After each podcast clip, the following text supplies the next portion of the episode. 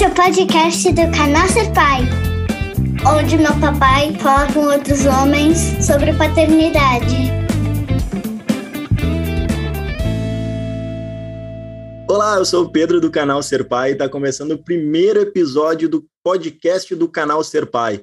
E hoje eu estou super feliz porque eu estou com um cara que eu considero sensacional, um cara que além de revolucionar um, um, mundo que eu acompanhava a princípio muito pouco e depois da criação dele eu comecei a acompanhar mais. E depois eu fiquei sabendo que ele tem dois filhos, né? Mas vamos primeiro para o lado profissional. Hoje eu estou aqui com Marcelo Forlani, um dos criadores do Omelete e do CCXP, e pai do Theo e da Liz. Marcelo, muito obrigado por topar o convite para vir falar aqui conosco sobre paternidade e também sobre o teu trabalho. E é uma honra muito grande estar com a gente aqui no nosso primeiro episódio. Fala, Pedro. Fala todo mundo que está aí assistindo a gente. Obrigado pelo convite. Eu acho que é um, é um assunto muito legal, que infelizmente muito pouco ainda é conversado né, entre pais aqui. É, infelizmente ainda tem muita gente que acha que cuidar dos filhos é o trabalho da mãe, e não é, né? A gente sabe que para cuidar os filhos, não só do pai, não só da mãe, mas né, de uma aldeia, não é isso? Essa uhum. que é a esse que é o provérbio é, africano, né? It takes a village, né? Tipo, você, tem, você precisa de muita gente, uma rede de apoio ali é, gigantesca para que essas crianças cresçam, cresçam bem, cresçam espertas e, e, mudem o mundo, né? Isso que a gente que a gente imagina que aconteça aí. Brigadão mais uma vez pelo convite. a honra é, é toda minha. Eu tô, tô muito feliz. Estava bem nervoso aqui antes de, de abrir a câmera, falei para minha mulher, ah, vou falar com o Marcelo. Ela, não, mas que Marcelo? O do Omelete, aquele dos vídeos que eu fico vendo. Ela, ah, tá. Legal, tá, obrigado. Tudo bem, deixa que eu fico nervoso, tu não precisa ficar. e me diz uma coisa, como é que foi a descoberta da paternidade para ti?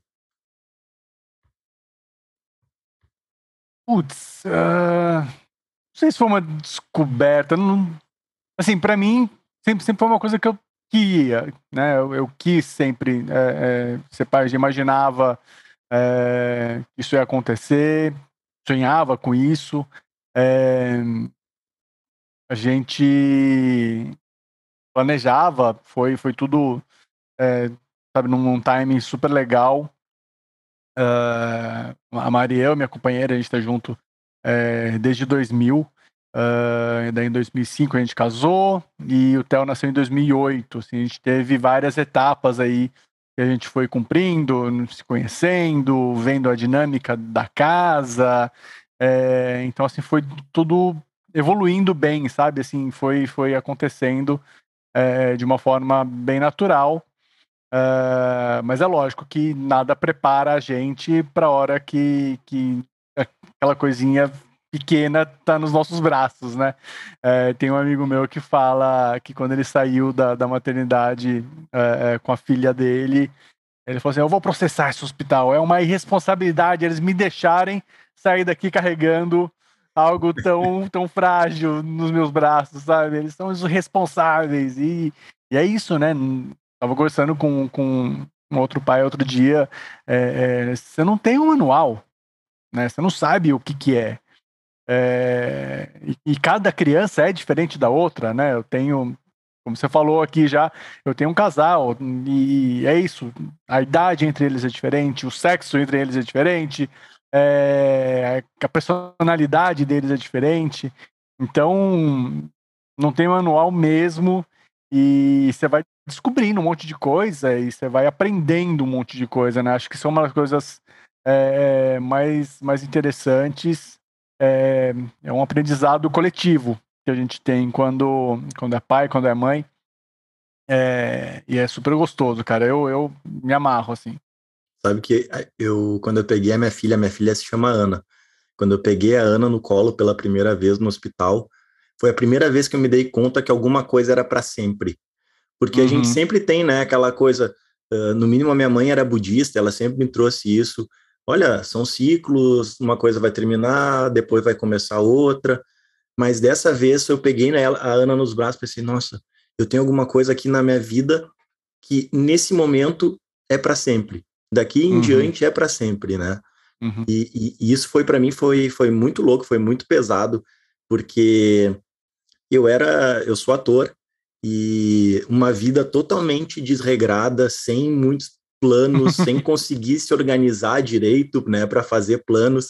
E, e para mim foi, foi bem complicado, assim, de, de pensar, nossa, agora eu tenho um ser que depende de mim, né? Eu, eu, uhum. eu me uhum. sentia muito imaturo para aquele momento.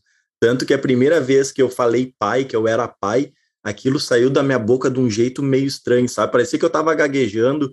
Eu até esqueci de perguntar para minha mãe sobre isso, eu vou perguntar para ela. Porque quando saiu da minha boca e eu me escutei, parecia que eu tava. Não, não, não, era, não era eu que estava falando. E, uhum. e, e, é uma sensação muito louca, né? E tu sentiu diferença na chegada dos dois filhos? Como é que foi? Um, não, cada um veio num, num, momento bem diferente. Assim, é, quando a Liz nasceu, né? São três anos quase de diferença, é, mais de três anos de diferença entre eles. Teve toda uma preparação, né? Pro Theo, para é, tentar diminuir os ciúmes ao mínimo possível, né? É, a gente leu um monte de coisa, ouviu amigos que, que já tinham já tinham filhos para saber. É, a gente fez algumas coisinhas, tipo é, levou o Theo, ele foi fazer, foi em alguns exames juntos para ver. Tem uma, uma, uma, coisa até engraçada, né? Que a gente não sabia ainda se ia ser menino ou menina. E ele estava junto nesse no, no, no exame né, de, de, de, quarto mês, que é morfológico, que dá também para ter uma ideia ali, né? Uhum. Poderíamos sair dali sabendo se ia ser um menino ou menina. E deu, né, naquela época, e a, a, médica estava fazendo ultrassom, ou o médico, nem, nem lembro, ah, olha só, você vai ganhar uma irmãzinha. Daí o Theo, não, não vou, eu vou ganhar um irmãozinho. Ele, ele saiu bravo, tava, ele tava meio indignado. Não, não, irmãzinho caramba, né? Eu quero uma irmã, eu quero, eu quero um irmão, já tá tudo né, pensado aqui na minha cabeça. Mas na hora que, que ela nasceu foi, foi super tranquilo, assim. É, ela trouxe uns presentes para ele, né? Então, tipo, a gente teve um cuidado ali também para trazer essa, essa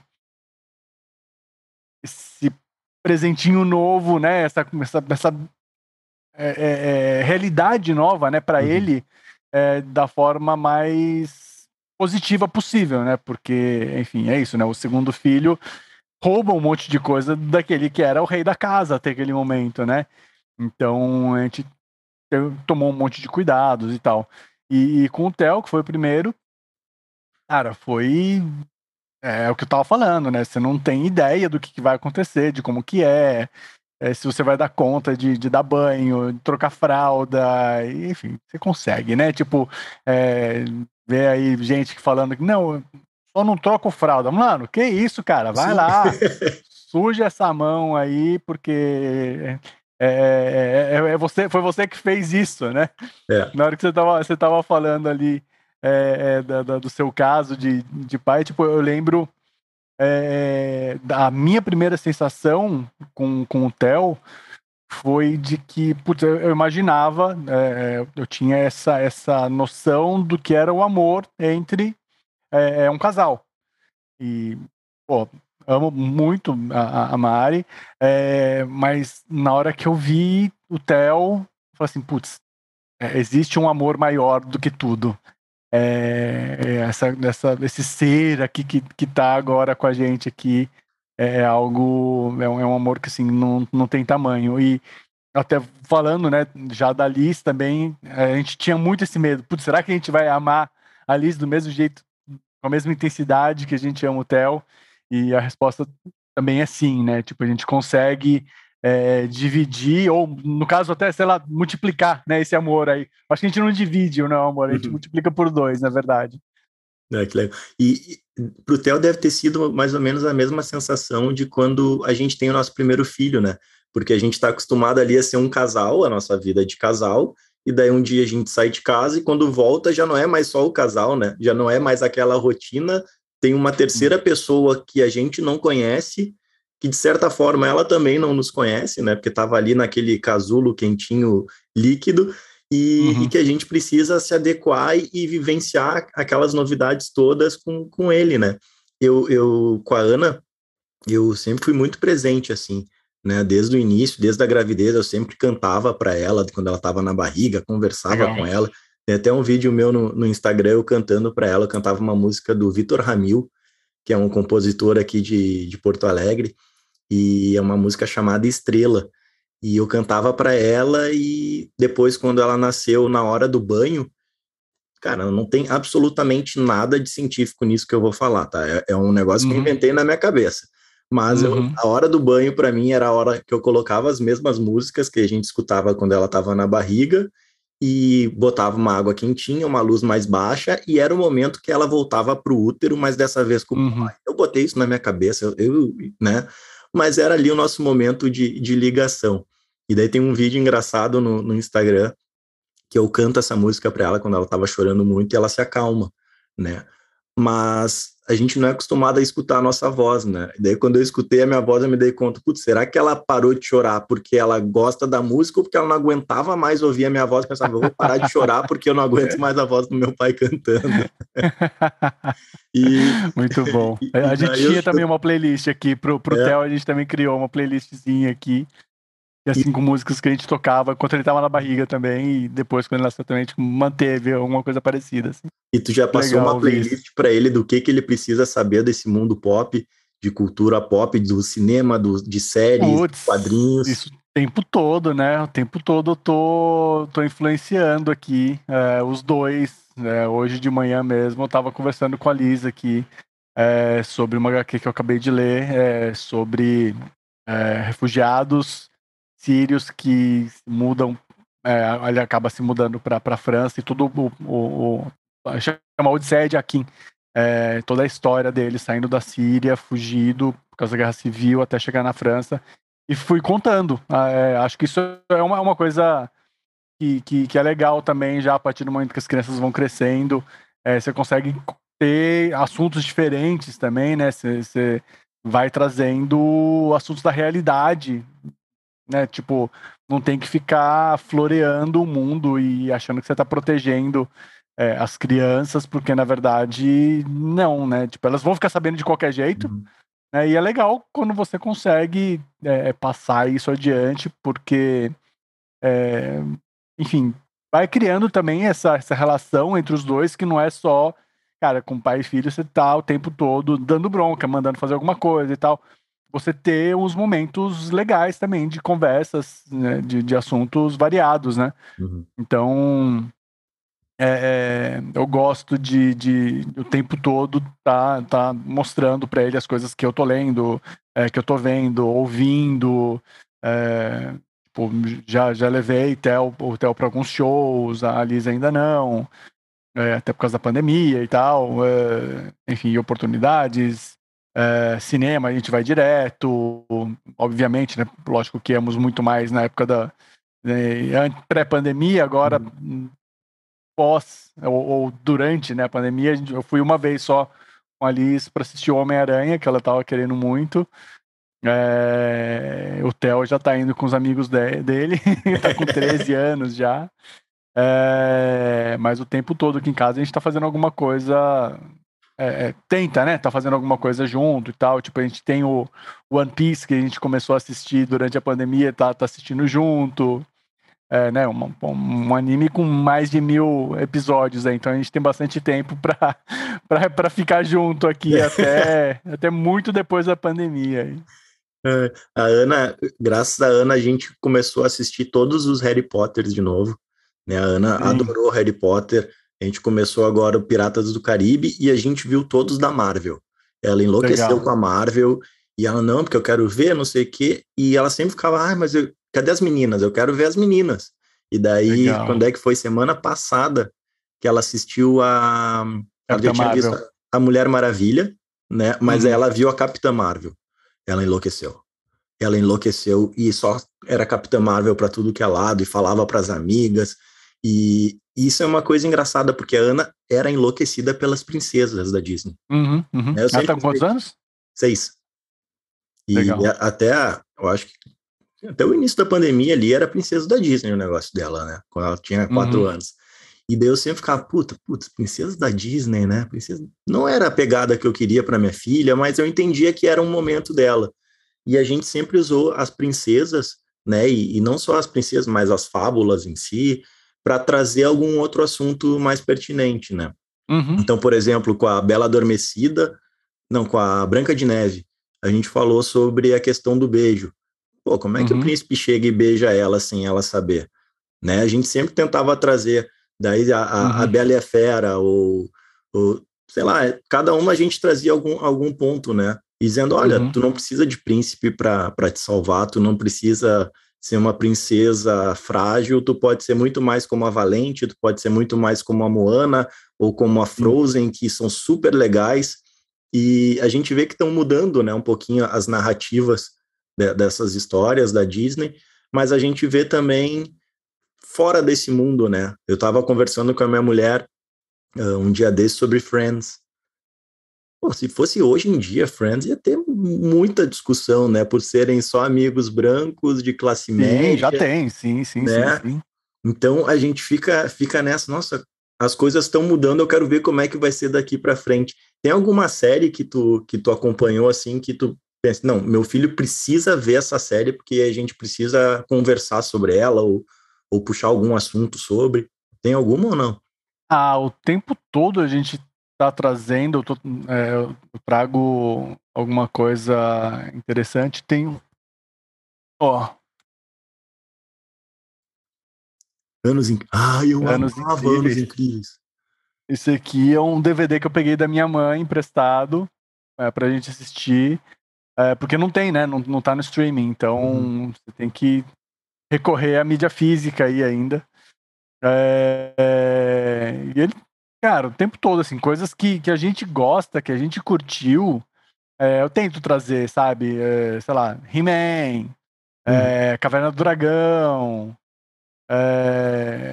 desde os dos desenhos, né? E até os filmes. Tipo, eu assisti outro dia com eles, uh, esquecendo de mim, porra, eles adoraram, e daí saiu do streaming, aí eu comprei o DVD. É, eu, eu, comprei um outro DVD que chama Cocoon, que é um, é um filme que eu uhum. assisti com a minha mãe. Um clássico. É, de Volta pro Futuro. É, assisti com eles algumas vezes. ET, que é meu filme favorito da vida. É, ao tempo todo eu tô, tô passando um pouquinho dessa cultura dos anos 80 e 90 para eles também é, entenderem, né? Acho que era, era uma, uma, uma infância e juventude diferente é, é, que a gente teve, e mas que é, é, é era interessante, né, para entender o que, que eram aqueles dias pré-celular, hum. é, né, tipo, pô, Goonies, cara, o Theo adora Goonies, ele, ele Indiana Jones, ele assistiu milhares de vezes já, eu acho que essa, essa, essa cultura cinematográfica, assim, é, a gente aprende é, muita coisa, né? Com, com a experiência de, de outros de outras de outros personagens ali. É, então eu tô, eu tô sempre trazendo coisas para eles, além do que eu tava falando de quadrinhos, né? Que também é uma coisa que eu gosto pra caramba. Uhum. É, já deixei ali é, com eles várias, várias coisas que eu gosto, é, desde sei lá, Asterix, Tintin, é, Calvin, é, e, e, lógico, Turma da Mônica também. Né? Tipo, acho que a porta de entrada aí para a maioria das, das crianças de alfabetização tem um sexto aqui de, de Turma da Mônica aqui, que tipo, fica no, no rotacional, ali no, no, no shuffle, eles vão lá, né, pegam um, um gibi e ficam lá um, um, um tempinho lendo, né? Se perdendo ali. Ah, eu era viciado em Asterix e Obelix e Tintim porque com sete anos a minha mãe foi fazer um doutorado na, em Paris. Então, ah, que demais. com ela, a gente morou quatro anos lá. Então, era enlouquecido por Tintim, Asterix, Obelix. Qual era o outro que a gente via lá bastante? Babapapá. Aham, uhum, aham. Uhum. e, cara, é, é, é, é, engraçado porque eu tenho ainda vários livros, eu tenho os gibis do, do, do, do Tintim, e do uhum. Asterix. Uhum. Eu queria mostrar para Ana, só que tá tudo em francês, né? Eu, putz, não, Sim. filha, vamos ter que estudar. vamos ter que começar a estudar francês para tu ler. E, cara, vamos para as perguntas. Essa experiência. Diga, vamos, diga. mas só, só, só complementar né, uma coisa, essa experiência fora também é super rica, né, para as crianças, né? Agora, você falando como criança, né? Uhum. É, a gente teve essa experiência como pais. É, a, a Mari passou é, um tempo trabalhando em Londres. A gente foi para lá, ficou seis meses em Londres. e foi muito legal também. Foi, foi uma, uma. Travamos né, um monte de, de, de features ali para eles em, em, pouco tempo. Então, eu estava com seis anos. É, é, a gente colocou ele na escola é, pública lá em Londres. É, ele sem saber falar muito mais do que, sei lá, as cores e My Name is Tel. e, cara, eles foi aos poucos, tipo, ele super de boa, foi destravando o inglês e tal. E a Alice, com três anos, assim, ela aproveitou bem menos, né, obviamente. É, ela mal sabia falar português, uhum. mas mesmo assim conseguiu a sonoridade e tal. E foram dias muito gostosos que a gente passou lá. Acho que principalmente é, é para mim, até, porque aqui eu, eu ficava basicamente o dia inteiro trabalhando, e lá, é, como era a Mari que estava trabalhando, eu ficava mais em casa e mais cuidando é, da casa, cuidando deles e tal. Então, para mim foi super é, é, legal, foi super enriquecedor, sabe? Para aumentar até o laço é, é, com eles. aqui a gente, como eu falei, tinha todo, todo, toda uma rede de apoio ali que ajudava a gente pra caramba e eu acabava ficando com eles menos, né? Então, a partir daquele momento, foi super legal para mim ter um, um convívio maior é, com o Ter com a Alice, que, putz, foi super, super prazeroso mesmo. É, de ir para parque, de andar no metrô e tal. E muito legal que você teve essa, essa experiência também, cara. É outra realidade, né? Porque quando a gente é. se dá conta que é possível ir para um parque tranquilo, sair de casa tranquilo, puta, na França lá eu fui com sete para oito anos. E eu uhum. lembro que um dia era o lançamento do Batman do George Clooney. Uhum. E a gente ficou sabendo disso de última hora, assim, imagina, a gente tinha 10 anos na época, eu acho, 9 anos. A gente saiu da minha casa, eu e meus amigos, a gente foi correndo até o cinema e ficou lá. E daí viu a chegada deles, daí uh, eles foram embora e a gente voltando e fazendo tudo sozinho, caminhando sozinho na rua, uns piar, né? A gente, a gente fala piar aqui em Porto Alegre. Sim, sim, sim. Umas criancinhas, putz, a gente pensa hoje, com 9, 10 anos, a criança andando na rua sozinha é muito raro, né? E a gente ter é, essa. aqui no Brasil, sim, né? A gente teve, teve uma oportunidade bem legal, é, realização de um, de um sonho, foi ir para o Japão em 90, em, desculpa, 2018, uhum. pré-pandemia. E lá você vê muita criança andando sozinha na rua. A Mayra até tirou umas fotos, assim, é, de umas crianças, cara, de 5, 6 anos andando sozinhas. Sozinhas não, em grupos, né? Eles Sim. não vão totalmente sozinhos é, eles têm esse costume lá de, de criar essa independência para as crianças e não é também tipo que eles jogam, os pais jogam as crianças, né? É, tem um acompanhamento, uma, um adulto que vai atrás, olhando e tal. É, pelo menos nos primeiros dias, primeira semana, sei lá qual, qual que é o uhum. quanto tempo que isso acontece. Mas é, são crianças, cara, pequenas, né? É. Seis anos, andando sozinho no metrô, não sei o quê.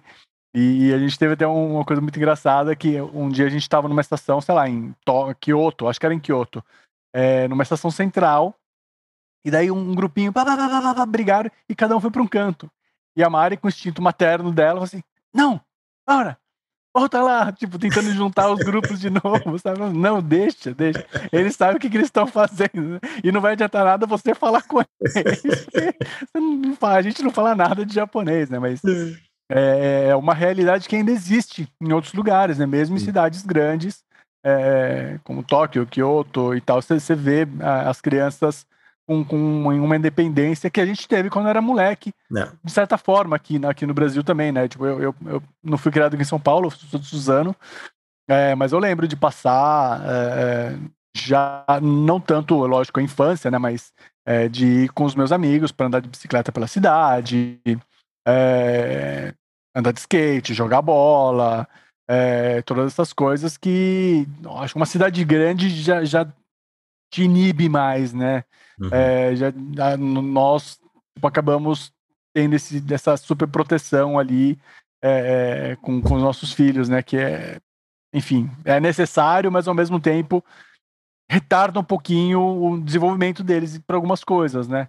É. é. difícil também essa, essa, esse momento de deixar, né? De soltar a linha ali e deixar voar sozinho um pouquinho, né? É, eu com sete anos, aqui no Brasil ainda, a primeira série, eu ia sozinho para a escola. Minha mãe conta que a primeira vez ela foi, me deixou e falou, ó, tu vai como se tu fosse sozinho, eu tô indo aqui uhum. atrás. Daí ela foi e tal, deu tudo certo. E a minha filha hoje aqui, ela nasceu num condomínio, a gente mora num condomínio de casa, e eu sempre tive uhum. esse medo de não deixar a minha filha numa bolha, né? Uhum. Eu pensava, não, não quero morar num condomínio porque a minha filha vai morar numa bolha, não vai saber se virar no mundo depois. Mas ao mesmo tempo eu vejo ela brincando às 10 horas da noite com as amigas na rua, e eu fico pensando, nossa, que, que, que coisa boa, né? Isso é, é um pouquinho do que a gente viveu quando era quando era mais jovem.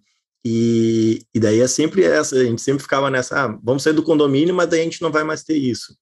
Como é que vai ser a vida? Daí quando chegou a pandemia, cara, a gente brinca que a gente está no nosso pequeno paraíso aqui, porque a gente está é. numa bolha que a Ana conseguiu continuar brincando com as amigas, né? Obviamente com toda a proteção, e, e quando era liberado, e, e, e foi a gente está dando para ela uma oportunidade de vivenciar um pouquinho o que, que é uma criança dos anos 80, 90 no Brasil, Sim. né?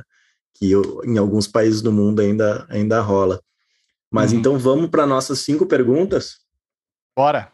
Então tá, olha só, eu não vou uh, me estender muito, vão ser perguntas diretas assim, e a última eu vou botar o cronômetro, vai ter um minuto para responder. Tá? A, a, a primeira é qual tu acha que pode ser o maior legado que tu pode deixar para teus filhos? Ah, já começa com uma bomba. Sério? Né? Não, é, é difícil. Pô, difícil pra caramba essa. Assim, o que eu tento passar para eles o tempo todo é um sentido de justiça, de equilíbrio, sabe? De mostrar que os problemas de uma de uma, uma pessoa gananciosa que quer tudo para ela. A gente tem o tempo todo que repartir, que compartilhar, que olhar os outros. É, acho que se dá para resumir em uma palavra seria empatia.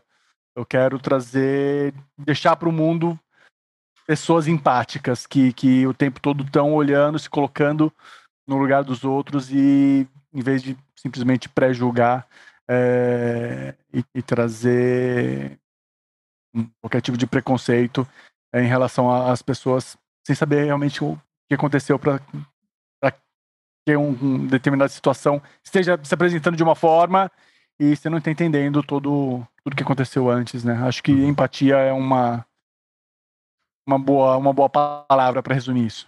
Boa. E o que que tu espera para o futuro deles? Espero duas pessoas é, independentes é, que curtam bastante, é, tenham muita noção também dos privilégios todos que eles tiveram, estão tendo, consigam devolver um pouquinho disso pro, pro mundo. É, muito legal. E qual pode ser a, a maior decepção que eles podem te causar? Ai, não. Hum. Acho que acho que acho que eu disse hoje SKP, os dois são corintianos.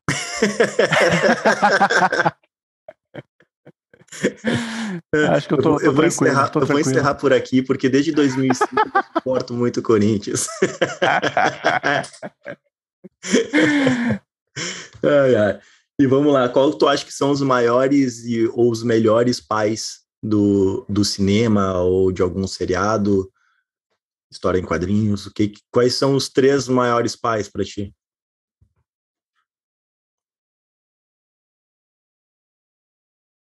Oh, difícil, hein? Como eu falei lá no começo, eu acho que é, tem. Acho que a paternidade ela não é, não é apenas do, do, do, pai e da mãe, ou hoje em dia da mãe e da mãe, do pai e do pai, né? Enfim, do que quer que seja. É, você precisa realmente ter todo um, um entorno. Então eu, eu vou com a vila do Asterix. Ah, ah eu acho que. It takes a village, literalmente, ali, tipo, todo mundo cuidando é, é, de todo mundo, cara. Eu vou, vou, vou por, por esse, por vou, vou, escapar por essa, por essa tangente aqui, porque eu, eu, também gosto muito de Asterix, cara. Tipo, muita da minha energia se vem daí é de ler Asterix desde molequinho. Então eu vou, vou escapar pelo, pelo, pela Vila do Asterix. Boa. Sabe que para mim eu sempre bot... quando me perguntaram isso uma vez eu falei o A Vida é Bela. Uhum. O a Procura da Felicidade e aquele outro com. Puta, que era, um, que era um, um, personagem que tinha síndrome de Down e que ficava cuidando de uma criança. Como é que é o nome do filme? O... Que é todo com. Do, do DiCaprio? Que é todo com, com músicas do Beatles. Sim, sim, do I'm Sam, o Champagne. Isso, I Am Sam. É, para mim, aqueles eram os três, assim. É... Ah, esse filme eu chorei, chorei, chorei, chorei, chorei. Aliás, desde que eu virei pai, eu virei, eu acho que a pessoa mais chorona do mundo. Eu vejo as coisas assim. ah, via ah, Ana... É possível você não, não trazer pro, pro. Tentar trazer para sua realidade, né? Se colocar ali. É. Impossível eu, mesmo. A primeira vez que eu vi a Ana com roupinha de balé, que o grande sonho dela era fazer balé. E dela começou a fazer balé. Nossa, a primeira vez que eu vi ela, chorei. Tudo, eu virei um grande emotivo. Sim. E agora eu vou botar o, o, o cronômetro. Vamos lá. E daí tu vai ter um minuto para me responder. Uma pergunta super fácil, na verdade, de responder. Deixa eu botar aqui. Opa. Dois segundos, gente. Então vamos lá. Para ti, Marcelo, o que é ser pai? Ser pai. Uh, cara, ser pai é você compartilhar o tempo todo, as experiências que você teve, é, aprender, é, ensinar. É, eu tô fazendo terapia, tô entendendo muitas das coisas que aconteciam com o meu pai para os meus pais, né? Uhum. É, para não passar adiante, quebrar é, pro problemas ou, enfim, barreiras que eu tive é, na minha infância para quebrar com esse ciclo. Um, meu pai é uma grande delícia, cara. É uma, é uma das coisas mais deliciosas que já aconteceram na minha vida. É, entendo totalmente as pessoas que não querem, mas eu sou completamente apaixonado por essa vida de pai. Olha só, deu um minuto cravado. então, era isso. Muito obrigado por topar participar com a gente aqui do podcast do canal Ser Pai. Foi uma conversa deliciosa. Eu fiquei muito Valeu. feliz de saber mais sobre ti, sobre a tua relação com os filhos, sobre a tua paternidade, sobre a tua visão desse mundo paterno, né, que ainda é pouco explorado pelos homens, mas que a gente espera que seja cada vez mais presente na vida deles, que a gente diminua esse número de crianças que são abandonadas pelos pais, né, que a uhum, gente, uhum. às vezes a gente fala o aborto masculino e daí muita gente fica fica magoada, fica chateada, mas que não deixa de ser, né? Sim. Não, é, é, o que eu falei agora, né? É, é, muito gostoso ser pai. Não é fácil, nunca vai ser fácil, mas assim também, como, como também não é fácil para as mães, muito pelo contrário. É, e poder estar junto ali é, é aprender também. E você, na, na vida o tempo todo você está aprendendo coisas, você está é, é, se tornando, é, é, é, caminhando para se tornar, se tornar uma pessoa melhor. É, eu acho que a paternidade é um, é um, é um desses momentos que destrava muita coisa ali. então, eu, eu gosto realmente bastante do tanto que eu consigo aprender com eles, cara, o tempo todo. Então eu, eu, eu gosto realmente dessa experiência e estou muito feliz de, de ter é, com, duas, com duas crianças que são tão legais, cara. Amo os meus filhos é, e a Mari também, minha companheira. Tipo, a gente está nessa jornada aqui é, super, super apaixonados. E assim, sem, sem querer também, não é, não é vida doriana. Lógico que temos um monte de problemas é, aqui em casa, temos brigas, temos discussões, temos crianças que não fazem as coisas que a gente manda fazer, a gente tem que mandar, remandar, falar terceira, quarta, quinta vez. Mas é isso, né? Tipo, faz parte também do, do aprendizado dos dois lados. Um dia é, espero que eles entendam, né, o tanto de coisa que a gente pedia para eles fazerem, por que que a gente fazia é, esses pedidos todos e, e passem isso para é, né, os filhos deles também. Ah, maravilha, é, é, é isso aí mesmo. É, e, e, outra, né? Se, se, se a paternidade está fácil, provavelmente para a mãe está mais difícil, né? sim, sim. Então, alguém alguém tá, tá carregando por dois daí, né? Exatamente. Marcelo, muito obrigado. Cara, foi uma honra e um prazer muito grande. Obrigadão, obrigadão pelo convite, obrigadão pelo papo aí. Esse foi mais um episódio do podcast do Canal Ser Pai, Sociedade Educativa Recreativa Pai. Para saber mais sobre o projeto, acesse no Instagram arroba o Canal Ser Pai, no YouTube barra Ser Pai TV e no Facebook arroba Canal Ser Pai. Até a próxima!